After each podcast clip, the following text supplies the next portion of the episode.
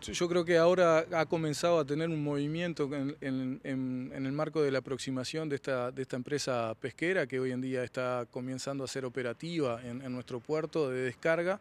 Eh, allí hemos estado reunidos con Jorge Villi desde la División de Pesca del Departamento de Producción y Desarrollo junto con Martín Rodríguez, tratando de trabajar y aunar esfuerzos, eh, poniendo un poco a la, Intendencia a las órdenes a disposición, generando sinergia en cuanto a eh, brindarle todo aquello que, cierta empresa necesite para, para, bueno, para comenzar a eh, trabajar un poco en lo que es eh, ese desarrollo portuario. ¿Cómo ven el futuro del puerto?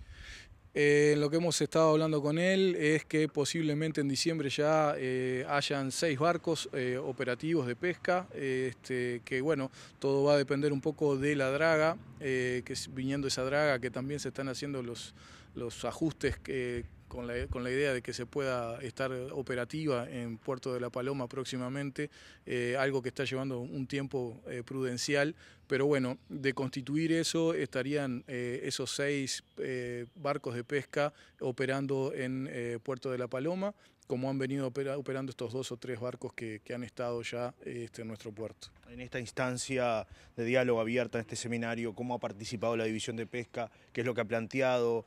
Ha escuchado inquietudes, me imagino.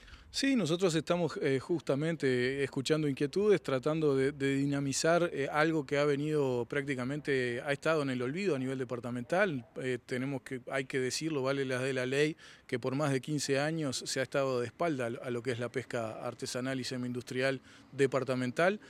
así, por lo tanto, se ha visto el puerto de La Paloma. Y bueno, creo que en esta administración sí ha quedado operativa y ya con, una presencia en aquel entonces el diputado Alejón Pierres trabajando y visitando a los pescadores, hoy en día eh, dando congruencia a la creación de una división dentro de lo que es eh, eh, la, Dirección de Producción y Desarrollo.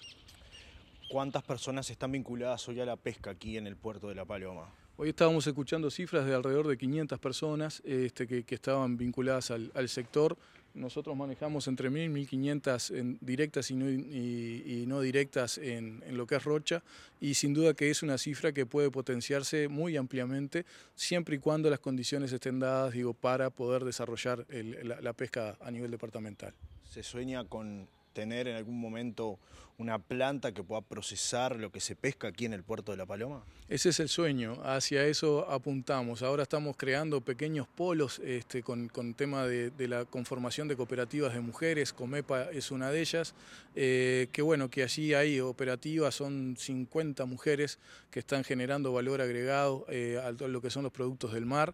Eh, y bueno, esa es un poco la intencionalidad y, el, gran sueño, la gran idea de tratar de, dinamizar y, de generarle valor agregado. Estamos trabajando también con el Ministerio de Ambiente, allí con, el director Gerardo Evia, tratando de, eh, ponderar todos aquellos recursos que se están sacando, extrayendo de las áreas protegidas, generando un valor agregado, una identificación a través de un sello y bueno, en esas son algunas de las, de las puntas en, en lo cual la División de Pesca está trabajando. ¿Hay interés privado de poder concretar algún proyecto de estas características, de tener una planta de procesamiento de pescado aquí en Rocha?